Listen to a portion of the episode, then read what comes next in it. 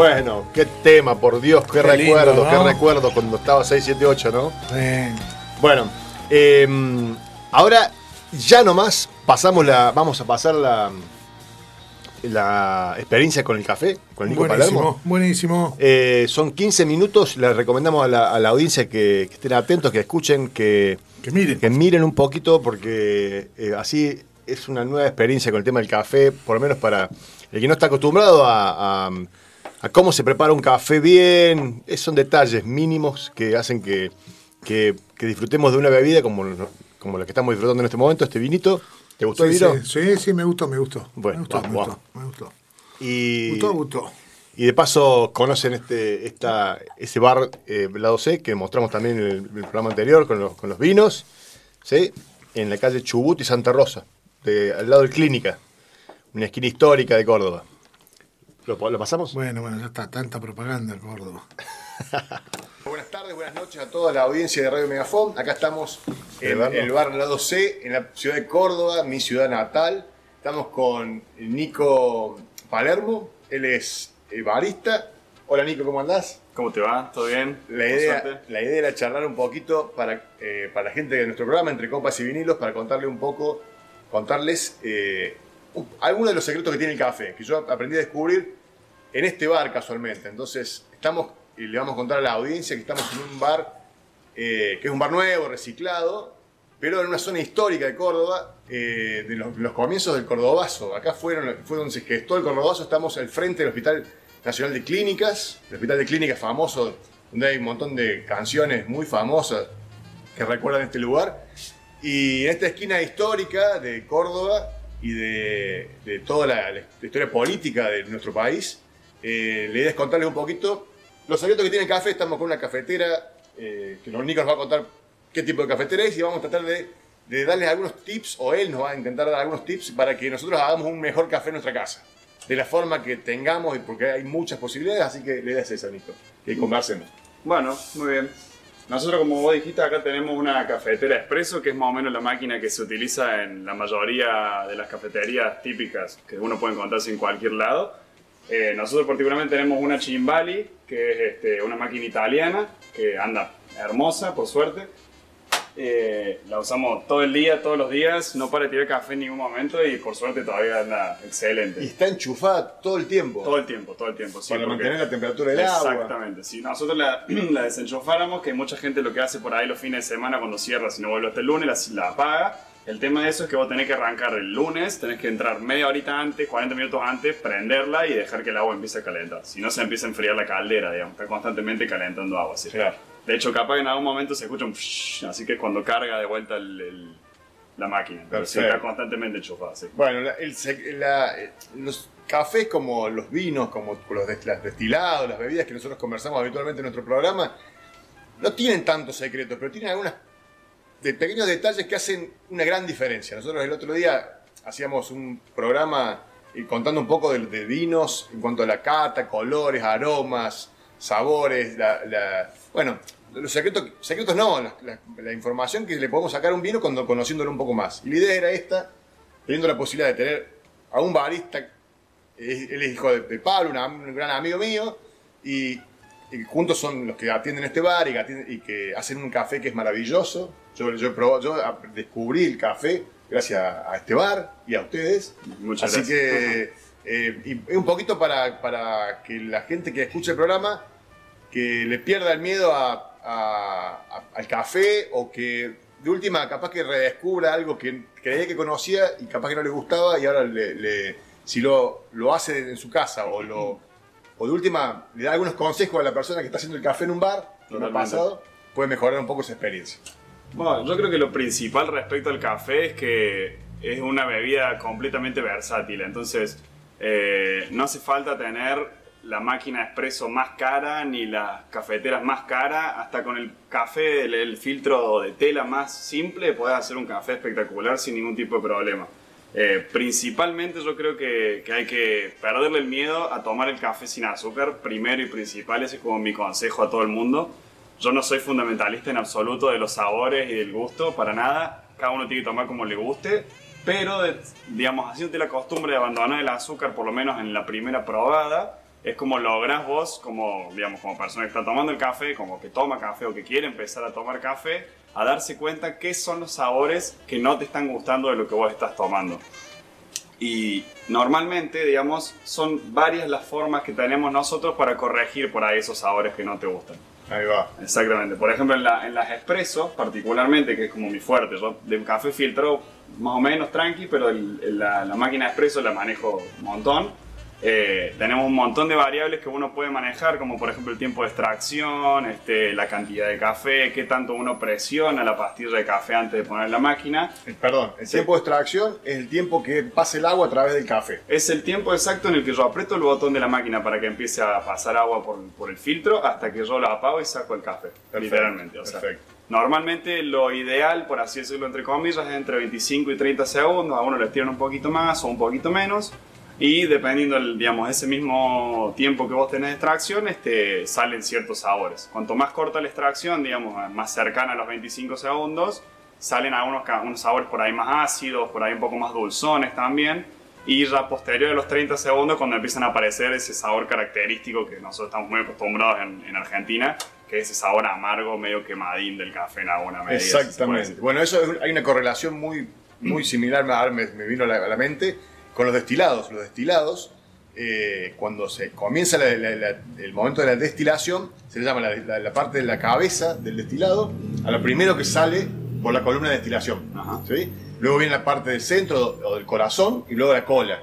¿sí? Y en general, en los destilados de buena calidad, la cabeza y la cola se descartan. En el caso del café expreso, me parece que la cabeza y, la- y- y el centro es lo que se usa como café expreso y la cola es lo que se descarta, que es lo que arrastra, que es en general lo que arrastra los sabores más de más quemado, más, de más ceniza. sabor a fibra, digamos. Lo que Ajá. nosotros sentimos cuando tenemos el, el sabor amargo del café es toda la fibra del café, la parte este, más celul no sé, celulosa, la palabra capaz que estoy diciendo cualquiera, pero... Pero es como que es- estuviéramos estrujando el café al- a fondo y sale ese Exactamente, gusto. exactamente. Y es, digamos, hay una cosa que es una, una concepción errónea que tenemos nosotros de que cuanto más fuerte el café respecto a, a- a intensidad, depende del color de cuerpo, más cafeína tiene. Y eso es un mito, porque en realidad, cuanto más larga es la extracción del café que hacemos nosotros, más cafeína ingresa en la bebida, digamos. En, en- O sea, mientras más fuerte que sea el café, no significa que tenga más cafeína. Exactamente, o sea. Puede ser que todo sea todo lo contrario. Puede, puede ser, por ejemplo, un ristreto. Mucha la gente habla del ristreto que es para despertarse por un shotcito corto de café.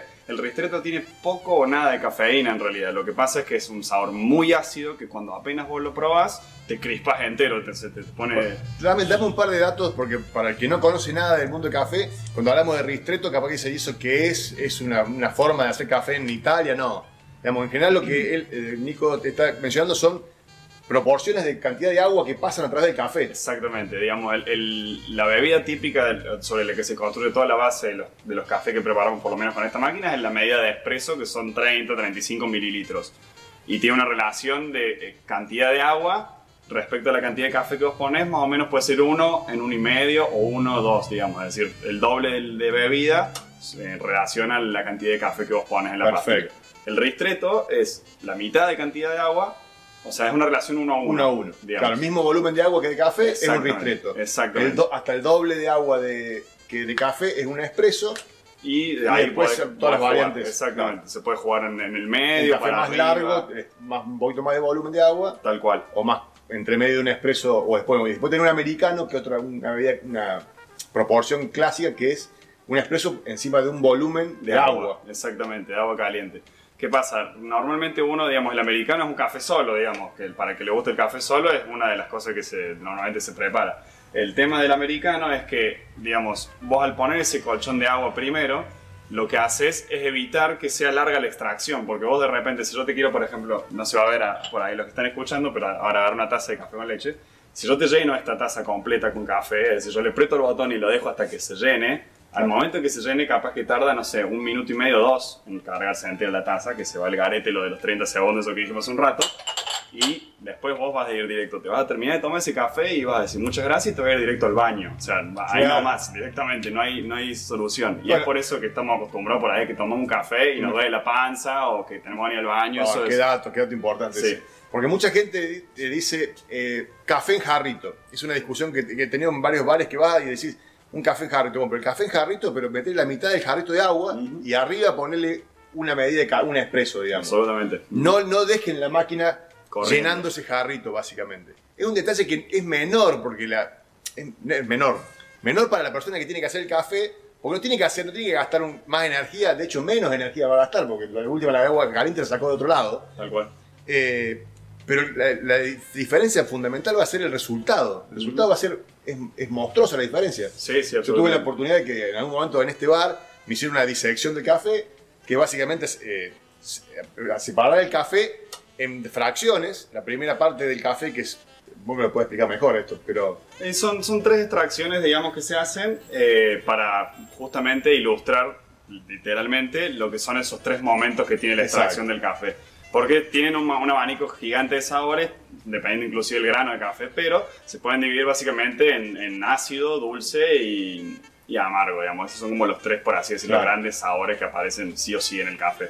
Lo más ácido tira a las extracciones cortas, lo dulce tirando a la media y ya lo amargo empieza a aparecer a partir de la, de la sobreextracción inclusive. 20, 25 segundos. A partir de 30. los 28 segundos, 27 segundos ya empiezan a aparecer notas amargas como Claro. más predominantes. Y ya después de 30 ya más Creo que mucha gente dice. Yo me imagino que cuando dicen "Está- se- me lo quemaron el café. Bueno, ese, ese es otro mito. Otro también. mito. Sí, sí, el, el café no se quema. Es como el mate, ¿viste? Cuando dicen que vos le pones agua hirviendo a la yerba y la quemas. Bueno, el café se tuesta como a 250 grados. O sea, no hay forma de que el- la máquina con sus 80 y pico de grados queme el café. Pero lo que pasa es que nosotros sentimos ese sabor a ceniza o ese sabor amargo, justamente más tirando a quemado, eh, con la sobreextracción. Que es literalmente uno de los sabores que aparece con esa sobreextracción. Claro. Y ahí es El- cuando nosotros decimos me quemaron el café, no, no quemaron a nada, sino simplemente le pasaron más cantidad de agua al café que estaba en la máquina. Exactamente, exactamente, sí. Así que bueno, eh, vamos a preparar algo, vamos a preparar un cafecito para mostrarle, eh, no sé, le- qué podemos preparar.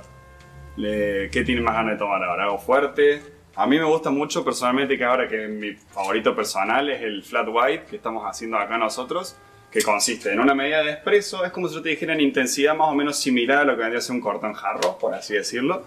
Es un poquito más corto y es la relación de café-leche es mucho más chica y la leche no está texturizada eh, con volumen, sino que es más bien finita. Eh, entonces, de esa forma no, no, no se te pone satura tanto el sabor de, de la, del café mismo, digamos, eh, con la leche que está finita. Entonces, vos directamente sentís un sabor muy fuerte a café y la leche simplemente acompaña, lo corta un cachitito al amargo. Perfecto, al entonces vamos, a- vamos, a- vamos a hacer un, un flat white. Muy bien, dame un segundito que Bueno, busco el- cortamos un segundito la filmación y volvemos, dale. Bueno, volvimos y estamos listos para hacer un flat white. Vamos a hacer un, un café eh, con leche, sería, pero una versión que se llama flat white, que no es, una- un- no es el nombre que tiene el café en este bar. Es, una- es un tipo de café, como decir espresso, como decir como cappuccino. macchiato, ahí vemos la lista, latte frío, café con leche. Este se llama flat white. Exactamente. Bueno, este básicamente, como dije hace un ratito, es un café intenso que tiene una relación baja entre café y leche. Y aparte tiene la particularidad de que la leche, al ser calentada, digamos, al ser texturizada, es más fina. Entonces, digamos, no aporta tanta cremosidad a la hora de tomar el café. Entonces, tampoco es como que satura el sabor mismo del café, sino que lo que busca es como realzar esa, esa, intensidad que tiene el café. Bueno, ahí lo que, lo que está haciendo es, es poner el café en la. ¿Cómo se llaman las partes de la máquina?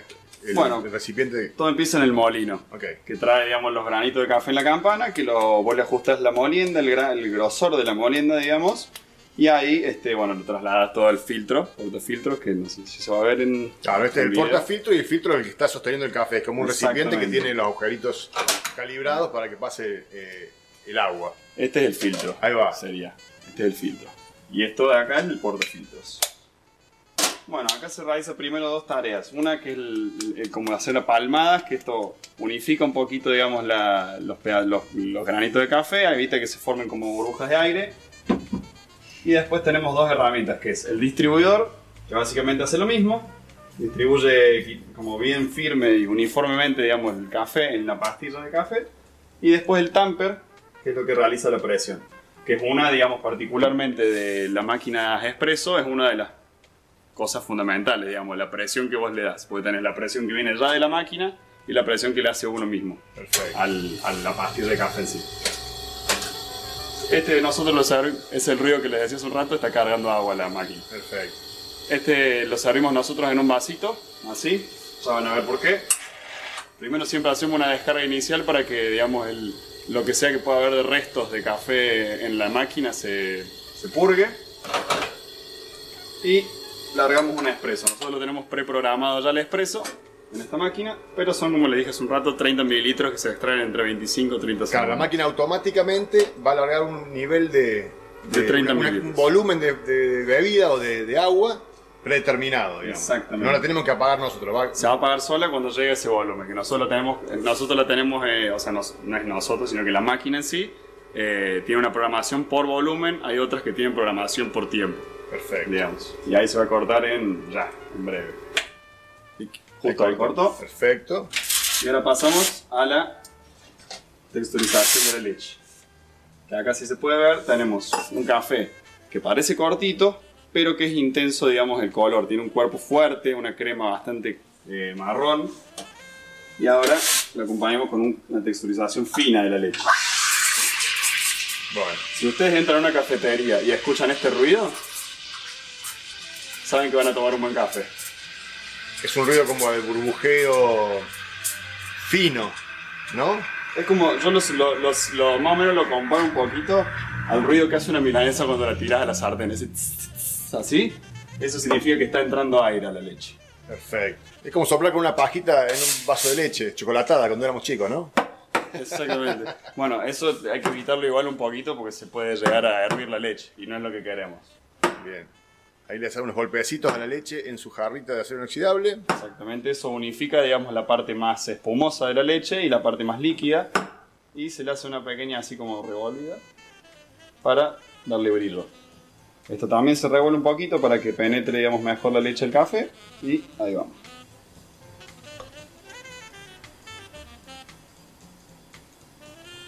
Acá tenemos Bueno, la gente que está escuchando por la radio no va a ver esta belleza que se hizo, pero vamos a tratar de que, de que quede en, en, lo- en alguna foto para que lo puedan ver, con dibujito y todo. Una hermosura. Bueno, ese es un flat white, que es como un café con leche con toda esta explicación. Exactamente. Yo lo tiraría más que como un, por un café con leche, como un cortado en jarro, por así decirlo, para Cortado en en jarro. términos más, Bueno, claro, para que toma es más claro. equitativo. Porque el café con leche no llega a ser, porque el café con leche tiene una proporción mucho más alta de leche sobre café. Ok, Este perfecto. es más cortito en relación a No, para mí que yo no- nunca tomo un café con leche, en general no es, no es una costumbre mía pedir un café con leche. Perfecto, esta es Va- una explicación. excelente, tal cual. Porque no es tan suavecito como el café con leche, al contrario es bastante Es un intenso. café. Es un café intenso. Bueno, muy bien, ¿no? vamos a probarlo. Más vale. Probamos esto, a ver.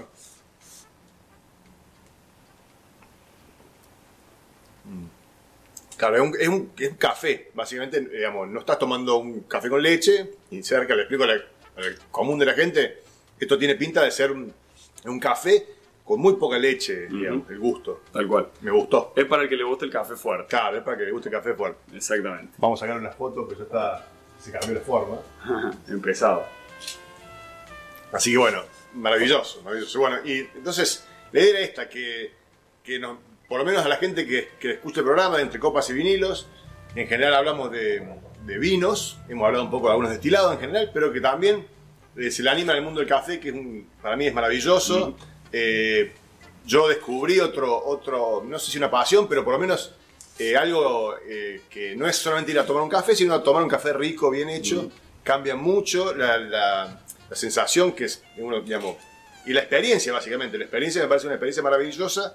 Como cuando nos, pasa cuando nos enseñan a tomar un destilado, cuando nos enseñan a tomar un buen vino o aprendemos a tomar, eh, a, a- percibir los aromas que tiene un vino, el color, que no, para que para el común de la gente también es accesible, también, digamos, acá estamos, tienen los precios en la, en la pantalla. Digamos, esto, a ver, por ejemplo, esto que hiciste, ¿qué precio tiene?